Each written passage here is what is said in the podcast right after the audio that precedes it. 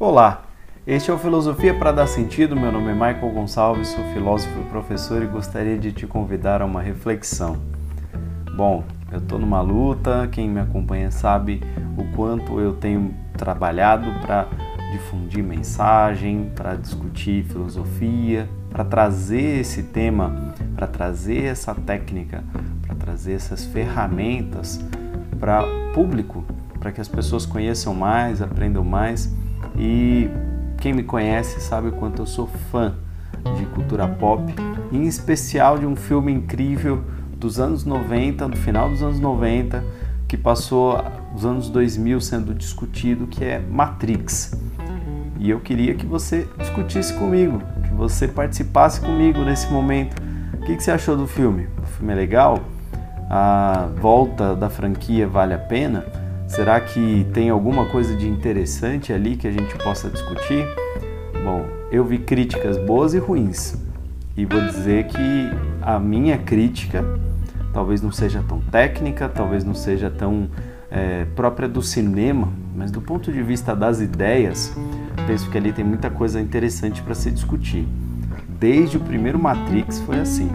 Né? Então eu penso e quero que você Participe desse momento, divulgue, pense comigo, reflita comigo e vamos embora. É isso. Entra também no canal, dá uma olhada nas outras coisas que tem lá para conhecer, curte esse vídeo, comenta, indica para alguém. Vai ser um prazer enorme poder iniciar uma conversa com você sobre os temas que eu tenho discutido. Sugere temas, sugere algo do seu interesse para a gente conversar. Vai ser muito legal. Ative o sininho porque isso vai ajudar a gente a construir mais coisas, mais referências, mais ideias, mais comunidade. Essa é a minha ideia. Bom, é, antes de começar a falar das minhas anotações sobre o filme, e não vou falar de todas, porque eu estou devendo alguns amigos que a gente sente para conversar sobre Matrix e talvez gravar aí um outro formato de podcast, mas quero fazer algumas reflexões, entre elas a partir uma reflexão a partir de um texto que eu lancei hoje nas redes sociais e que não tem bem um texto, é mais uma reflexão sobre a ideia do binarismo, do código binário, que é uma referência muito presente na história de Matrix. Deixo aqui já um alerta de spoiler, tem algumas coisas que parecerão spoiler para quem não viu o filme. Então, para o vídeo, para o podcast, curte. Vai lá assistir o filme e volta. Aí a gente vai ter mais coisa para conversar. E se você está na dúvida se vale a pena ou não ver o filme, de repente você começa a ver algumas questões aqui e se interessa por ver ou não o trabalho da Lana Wachowski e companhia, né? Então, o texto. Vamos lá. Ser ou não ser? Eis a questão. E se o problema da questão for a necessidade de optar apenas por uma das possibilidades? E se I atendesse melhor à realidade que ou Aí ficaria ser e não ser, ao invés de ser ou não ser. Não é sem razão que esta é uma das maiores questões da filosofia ocidental. Não é à toa que ser, considerado um, e não ser, zero, são a base deste mundo no qual estamos agora, tocando com os nossos olhos, do vídeo ou ouvindo né, o mundo digital. O código binário é uma invenção que foi construída ou documentada por muitas mãos, matemáticos do Oriente como Pingala e George Bowley, é, mais do Ocidente, né? além dos filósofos como Xiaoyong, Pingala, Bowley, Xiaoyong, Leibniz, muitos são os pensadores que contribuíram para essa ideia, para essa ideia no século XX. Então, é, em termos de metáfora, o binário puro representa duas oposições. Oposições, do ponto de vista da existência, só fazem sentido se estiverem juntos, combinados, ora de um jeito, ora de outro. A fluidez e a experimentação das diversas formas de combinação foram gerando possibilidades e mais e mais realidades, ou seja, né, as combinações de 1 e 0, as possibilidades de combinação entre 1 e 0 vão gerando é, caracteres, que gerarão textos, que gerarão códigos, informações, frases, comandos e que produzirão todo esse aparato que a gente conhece como o mundo digital. Matrix Resurrections, meu, o meu, meu sotaque, Resurrections, brinca com a interpretação do que é binário, porque por que então eu não poderia brincar também, né? E por que não aquela pessoa que ousa experimentar novas combinações para ver o que vai dar, né? Talvez a velha pergunta esteja precisando de um pouco de ousadia para lhe pronunciarmos novamente, mas de outra forma. Talvez seja até mesmo outra pergunta. A inauguração de um outro tipo de pensamento, de filosofia, de forma de ser. Quem sabe um dia alguém lembre deste texto. Um não é significativo sem zero, por isso talvez um dia alguém esqueça esse texto. O que vai dar depois? Não sei. Então, eu acabei falando um pouco, pensando um pouco, escrevendo um pouco sobre código binário, que está lá no filme Matrix, né? Em muitos sentidos. A gente sabe que está lá na referência estética por causa da imagem, né, dos númerozinhos, das letrinhas passando e de como você pode observar o mundo a partir daquele, daquela referência numérica que construirá aparatos digitais que terão para nós sensações, que produzirão estímulos, que serão interpretados no nosso cérebro. Né? Isso é um fato. É, há também o constante jogo de oposições. Há um certo maniqueísmo até na franquia Matrix. Vamos lembrar que havia ali uma luta entre homens e máquinas, que as máquinas é, chegaram a um nível de inteligência artificial, de sofisticação do código, né, das possibilidades de processamento, de modo que elas têm meio que vida própria, elas têm uma espécie de. Elas evoluíram a, a tal ponto que elas se protegem, se multiplicam, se organizam, criam sociedade e para manter esse modo de vida, elas precisam de muita energia. E os seres humanos se sentiram ameaçados, começaram a é, queimar as fontes de energia das máquinas, até que elas aprisionaram os humanos para extrair energia delas, desse ser humano, aliás. Então você vê os seres humanos em tanques, enquanto a mente deles está ali trabalhando, fazendo acontecer ali uma, uma impressão de que estão vivendo a realidade, mas estão numa simulação neurointerativa, com a qual outros sujeitos vão interagindo e programas e códigos vão, vão interagindo ali naquela simulação, o corpo está se desenvolvendo e à medida que sente que está vivendo, vai gerando calor e energia né, para as máquinas. Então, o ser humano é cultivado por um problema, por uma falha ou por uma, uma forma de é, sistema, de manutenção do próprio sistema, por uma questão do próprio sistema, existem, existem pessoas que conseguiram escapar. Algumas porque simplesmente nunca estiveram ali, é, nunca foram cultivadas. Outras porque conseguiram sair, porque conseguem tomar uma, uma pílula, que é um programa de desconexão, um programinha de desconexão, um aplicativo de desconexão, que vai tirando a pessoa, tirando a, a, conexão da mente da pessoa com a simulação, e aí liberta o corpo. E o corpo é expurgado. E as pessoas vão resgatando como um trabalho de formiguinha um a um e constituíram uma cidade chamada Zion, uma referência a Sião. Nessa história a gente acompanha alguns protagonistas, algumas pessoas. A gente acompanha Morfeu, Trinity, Niobe, a gente vê a persona de Thomas Anderson, que é Neo.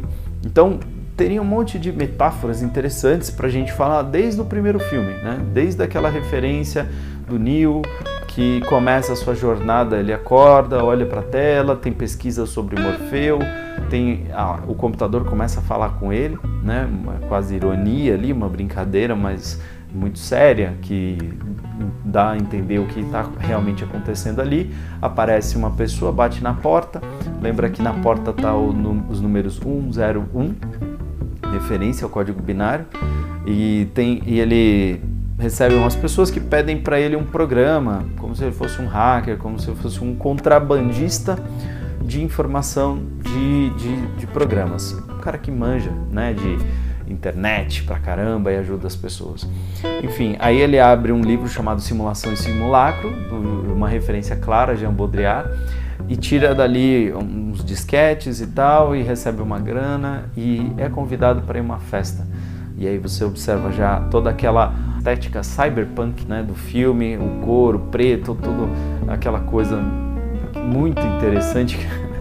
é muito interessante, meu. Uh, o estilo, o jeitão pegou naquela época, colou, né? O Neil vestido de preto, com óculos preto, o Morfeu, a Trinity. Era, um, era uma curtição interessante, né? A estética do filme era muito interessante. Também para mostrar um, um tipo de caráter, né? As pessoas que estão livres lidando com uma seriedade, né? Com as coisas com muita seriedade. Enfim. E aí o Neil é convidado por uma pessoa que tem uma tatuagem de um coelho branco, sendo que o computador tinha falado siga o coelho branco, referência a Alice no País das Maravilhas, a toca do coelho, mundos diversos, a ideia de que é, vai mergulhar numa, numa viagem, numa, numa reflexão. E lembra que Alice ela entra numa jornada para o autodesenvolvimento, para o desenvolvimento de uma criança, descobrir quem ela é as, as perguntas constantes de Absolém, do gato, sobre tanto sobre direção para onde você vai, quanto quem você é, quem é Alice, né? Essas são questões muito interessantes, reflexões muito interessantes. Fora a questão da loucura, né? Ela pergunta para o gato de Cheshire, né? Onde, onde eu posso ir que não tem uma pessoa louca? E o, e o gato diz, é, boa sorte, né? Praticamente diz isso, boa sorte com isso aí. Enfim, ele vai e nessa festa ele conhece Trinity. Quando ele conhece a Trinity, ele diz: Oi, é, nossa, Trinity? A Trinity, né? Em inglês é, é sem. Não, o acento não dá a entender que é masculino ou feminino. É, e, a, e aí a Trinity responde: Sim, por quê? Ah, eu achei que você fosse um cara, diz Neil. E ela diz: É verdade, muitos caras acham. E ali tinha já uma sementinha de uma questão que as irmãs Wachowski estavam colocando, né? porque a gente sabe que eram os irmãos Wachowski, fizeram a transição para irmãs Wachowski. Então muita gente afirma nesses últimos anos e também teve em entrevistas fala sobre isso, de que ali na, na reflexão do filme havia havia algumas pistas dessa dessa questão existencial profunda né, do autoconhecimento, da questão sexual, da questão do gênero, da questão da imagem, da construção da imagem, da, da construção da narrativa, das, das diretoras, né, das pessoas que estão ali é, narrando os seus fatos, narrando essa história incrível para nós. E a gente sabe que o Neil ele é considerado um messias, um salvador, uma pessoa que pode mudar toda a história e de fato ele é uma pessoa especial e ele é convidado a uma jornada, uma jornada muito incrível e que no primeiro filme é, tem uma, um sentido de descoberta e de transformação não só dele mesmo, como de toda a realidade. Uma mensagem muito interessante, a mensagem de que ao se transformar uma pessoa, se transforma toda a realidade. E tem uma sequência, uma cena de ação, né, de perseguição que o Neil está seguindo por um telefone e o Morfeu está dando para ele sempre opções. Você sempre tem duas opções e ao escolher uma coisa você abandona toda, todas as outras possibilidades. Só tem um je dois jeitos, é isso ou aquilo. Então o tempo todo se brinca com a ideia do binarismo, com a ideia do código binário, com a ideia das oposições. Neil se torna extremamente oposto ao Smith, né, que é o agente que vai caçá-lo durante toda a trilogia, a primeira trilogia. Né. Há os agentes, mas tem um em particular que acaba se tornando uma anomalia, libertado pelo próprio Neo. Bom, isso tudo está no primeiro filme. Se você quiser ver, pensar, conversar, discutir, isso está tudo lá no primeiro filme. E ele é um filme extremamente filosófico. Né? Aí o 2 e o 3, há quem diga que, que deu uma caída e tal, mas eu na época curti bastante, ainda acho o primeiro muito superior, um filme realmente acima da maioria dos filmes de ficção da época, um clássico e me fez por muito tempo pensar em Platão, me fez por muito tempo pensar em Jean Baudrillard, é, me ajudou a refletir com meus alunos sobre muitos temas. E aí, imagina a minha emoção de ver que tem uma nova versão, um novo filme de Matrix. E eu fui um pouco sem expectativa para assistir esse filme. Não achei que ia ser um filme bacana, porque a crítica estava realmente descendo a lenha, estava arrebentando. E eu achei muito legal. Eu curti cada minuto do filme. Para quem gostou do primeiro Matrix, vai, eu acho que vai gostar, pelo menos das reflexões. Há algumas coisas que lembram outros filmes, como é o caso de Equilíbrio, tá? E outros tantos filmes que falam de como é, as pessoas controladas por fármacos, por remédios, e vamos lembrar das pílulas azul e vermelha, e você vai encontrar um novo Neil que está medicado e que está vivendo uma vida e ele sente uma coisa, uma angústia, uma, é, uma insatisfação com a realidade, ele está sempre, sempre mal, você vê ele sempre né, sentindo falta de alguma coisa. E algumas pessoas brincaram com essa condição, mas eu achei, achei muito sensível da parte da, da direção do filme que ele, ele é ele mesmo, mas ele não se sente ele mesmo. Né? E isso é muito curioso. E eu vi algumas críticas colocando que a narrativa nem é tanto sobre o Neil, é uma narrativa sobre a Trinity. E talvez seja, na minha visão, uma narrativa de como se deslocou o foco da atenção, da ação do Neil para a Trinity, mas não numa lógica binária novamente. Agora tem uma discussão sobre a superação do binarismo, porque se a Trinity aparece como a figura a ser cuidada neste filme, salva, representada, apresentada ao público como a figura salvadora, né, a gente vai entender que houve uma, uma reconstrução daqueles seres. Aqueles seres, eles são os, os originais reconstruídos pelas máquinas. Eles passaram por uma transição. Olha que, que curioso. E nessa transição, eles não são mais o que eles eram. Eles são novos seres, novas pessoas, novas personas. E nessa de novas pessoas, nessa experiência de novas pessoas, o poder que estava no Nil agora não está no Nil, está nos dois, na união dos dois. Há uma narrativa clara de que o, assim, o, o bicho vai pegar se os dois se encontrarem. Se os dois estiverem juntos, vai ter alguma coisa. E tem uma, uma leve, eu não sei se é uma leve, porque tem uma cena em que a, a Trinity é superior ao Neo, né? É, mas há uma, há uma pitada ou alguma, alguma informação, alguma coisinha ali que dá a entender que o Neo está perdendo parte dos seus poderes alguns desses poderes. Ele vai se descobrindo ainda um bom lutador, ele vai descobrindo que tem algumas uma capacidade destrutiva acima da média, que ele vai ele vai observar que tem uma capacidade de sentir as coisas diferente, ele consegue enxergar algumas coisas diferentes e tal, ok, mas ele não é mais o super, não é mais o Goku como era no filme 3, ele não era mais o Superman. Ele não é mais aquilo tudo.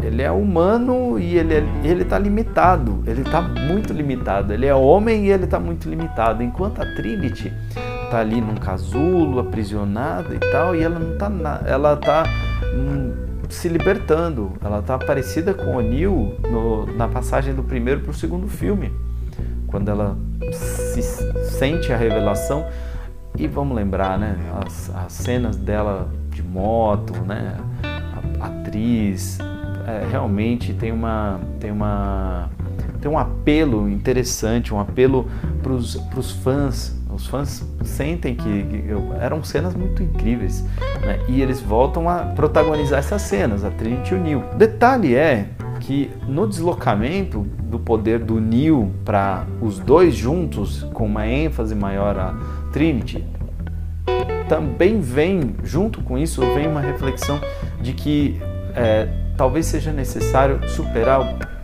a discussão binária, ou isso ou aquilo. Por que não e? Por que não nós e eles? Superar a oposição humano-máquina. E aí a questão é muito mais atual e muito, penso eu, que tem um apelo do gênero, da sexualidade, mas tem uma assim, a gente pode pensar em outras questões como o quanto tá difícil lidar com os radicalismos ideológicos que criam oposições. Não vou dizer que estão que alguém está certo ou errado, mas que talvez possa surgir alguém que traga um discurso diferenciado, conciliador, que transita, até porque a figura trans tem alguma coisa ali que possa construir novos lugares de fala, novos lugares de, de vivência, novas reflexões. Né? Então, Matrix 4, Matrix ressurreição, a ressurreição ou resurrection, é uma, é uma obra muito interessante, pelo menos para a gente refletir, debater. É, há uma discussão. E aí? Você vai, você vai preferir todos os dias se medicar e ficar robotizado e cumprir com o que todo mundo quer, ficar firme no seu trabalho, se manter realizando algumas coisas. Quando você não se sentir muito bem, vai em busca da terapia e volta para aquela prisão do mundo concreto, do trabalho, da pressão, do burnout, né?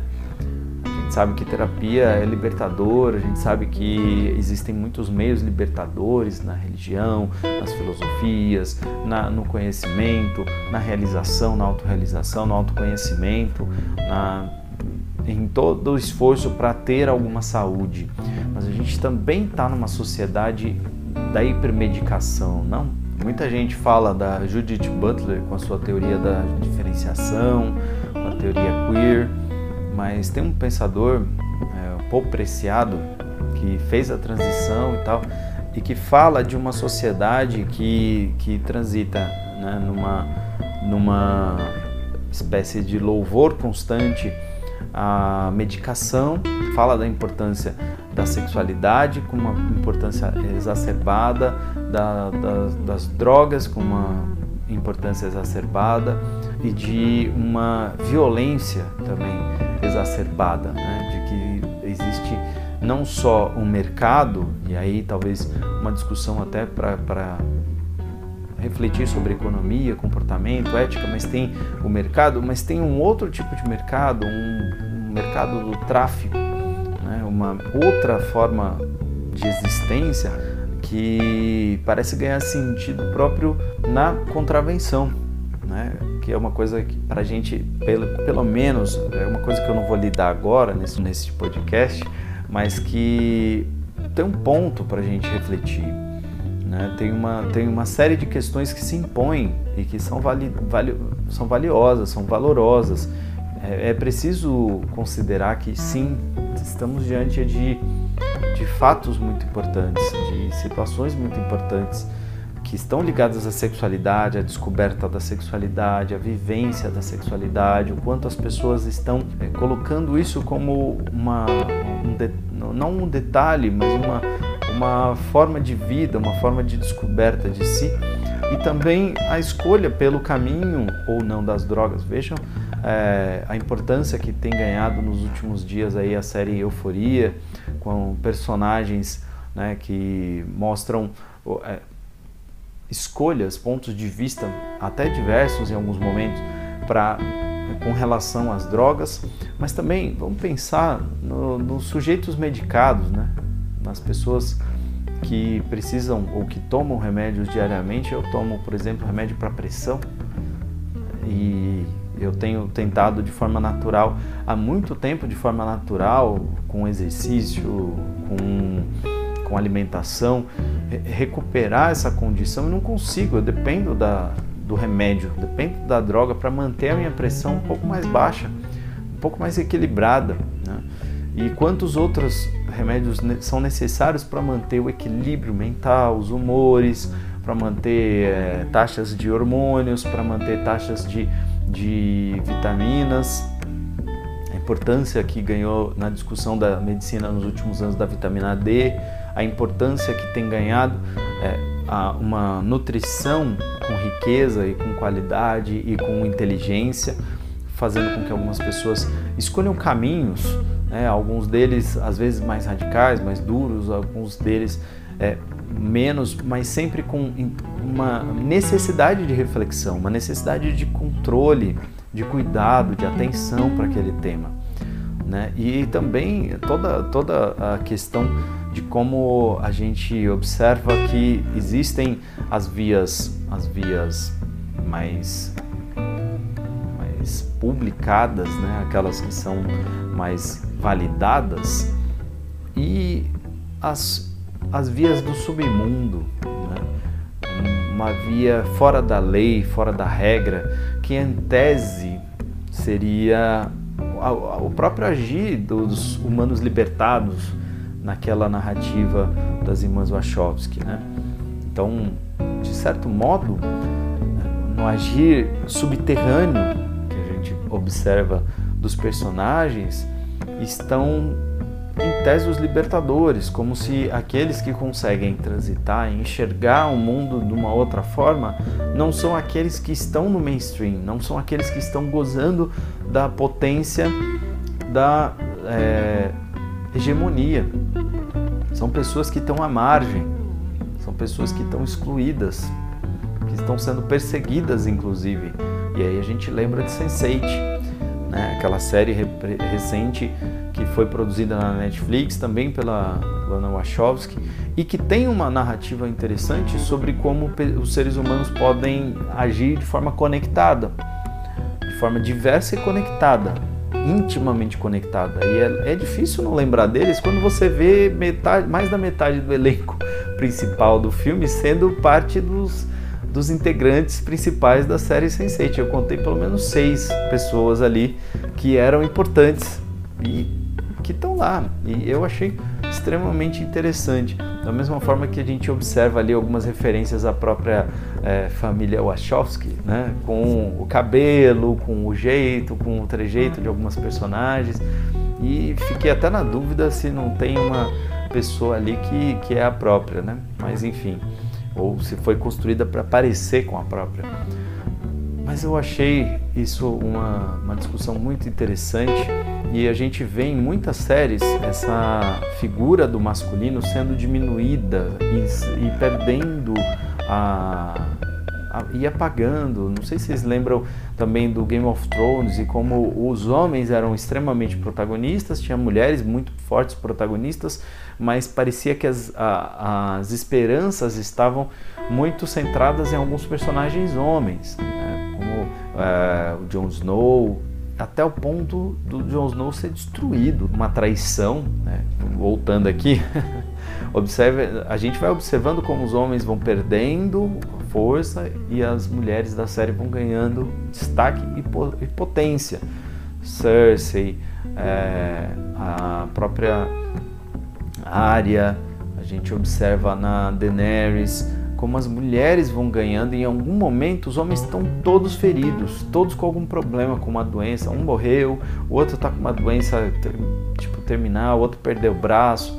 E aí você vê o salário da, da Emilia Clarke superando o do, o do Kit Harington. Então a gente observa sim que existe um movimento de crescer o protagonismo das mulheres, de talvez colocar o feminino numa outra condição, numa outra percepção, numa outra, numa outra valorização, no sentido de às vezes passar do masculino no sentido não destrutivo, de acabar com o homem, né? até porque o Neil termina a história ali junto com a, com a Trinity, só que parece que a Trinity se tornou protagonista e ele é um coadjuvante e alguns ficam achando isso ruim, mas ela foi ela foi a escada dele por três filmes na série. Então ele ele era a figura divina, ele era Jesus Cristo, ele era o Salvador, ele era o ele era o Buda, Siddhartha, ele é tudo, tudo isso. Ele é essa história longa de culto ao masculino.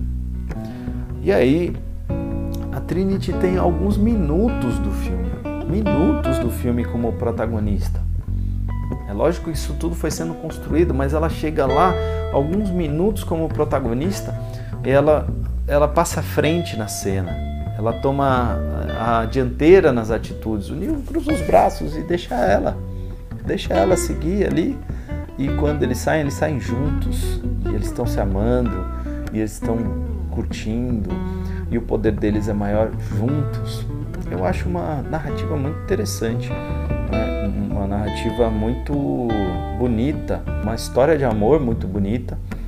Que traz para nós uma possibilidade, uma versão de feminismo no qual a mulher assuma o seu lugar. Talvez ele deva simplesmente estar no seu lugar e a mulher ocupar o seu lugar. E por que surpresa com isso, né?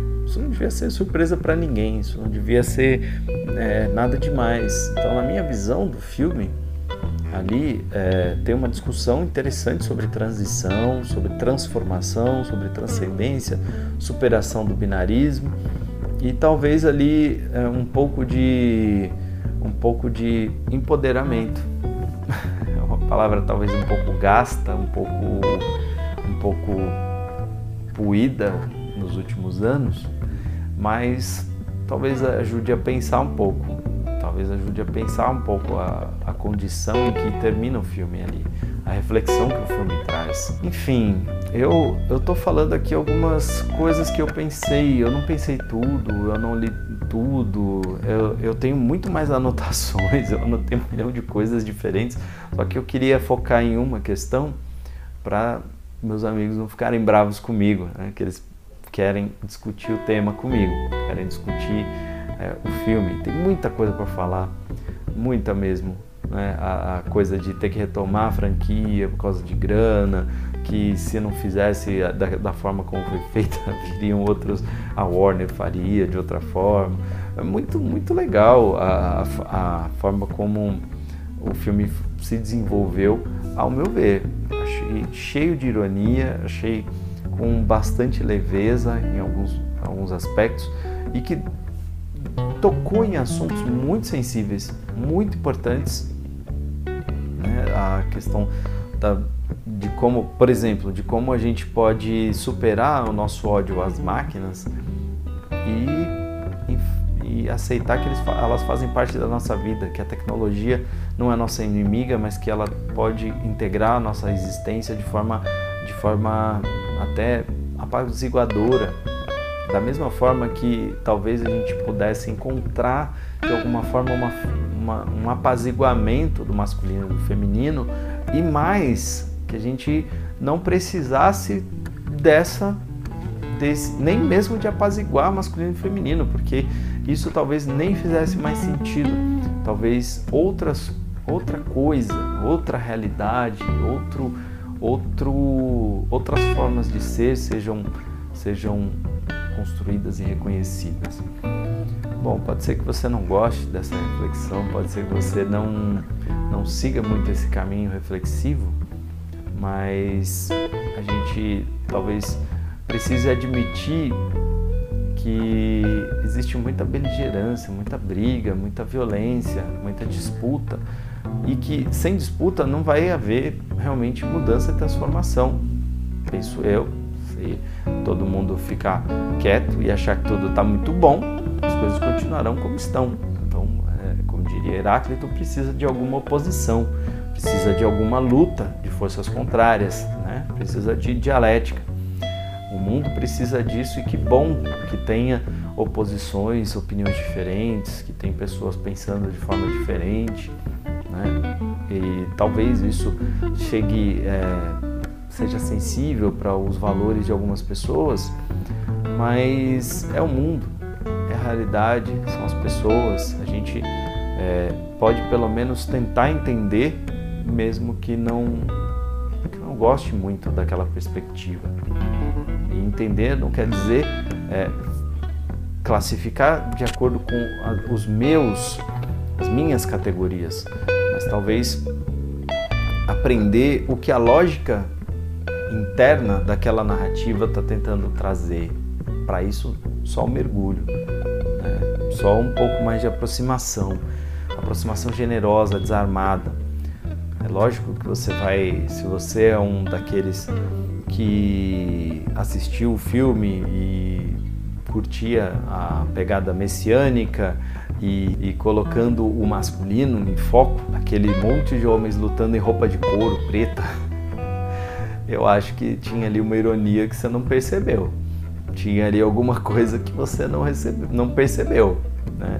E eu penso que o filme traz algo mais, a, a franquia traz algo mais, uma discussão sobre o futuro, sobre o que é o futuro, sobre a, a, metáfora das máquinas não é só a metáfora das máquinas, é o problema do preconceito, é o problema de como as pessoas vão lidar com doenças, transtornos, com naturezas e entender com mais inteireza e clareza a diferença entre o outro e eu.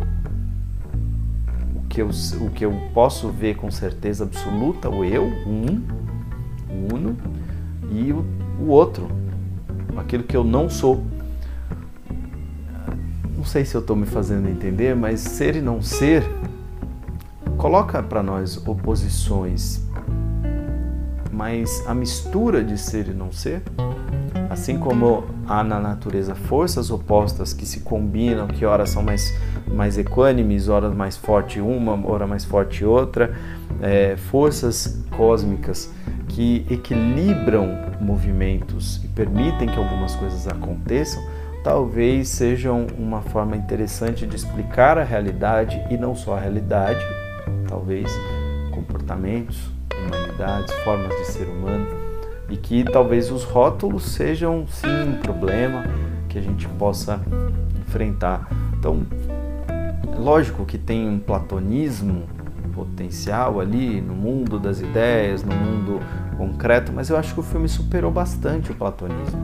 Ficou bem para trás a questão do mundo da caverna, né, de você ainda está lá a questão da gente perceber alguma coisa, de, de ver algo que a gente não via antes, de, de reminiscência, em certa medida, está lá, porque o Neil tem que lembrar os poderes, lembrar o que aconteceu com ele, lembrar de uma natureza como se fosse de uma outra vida.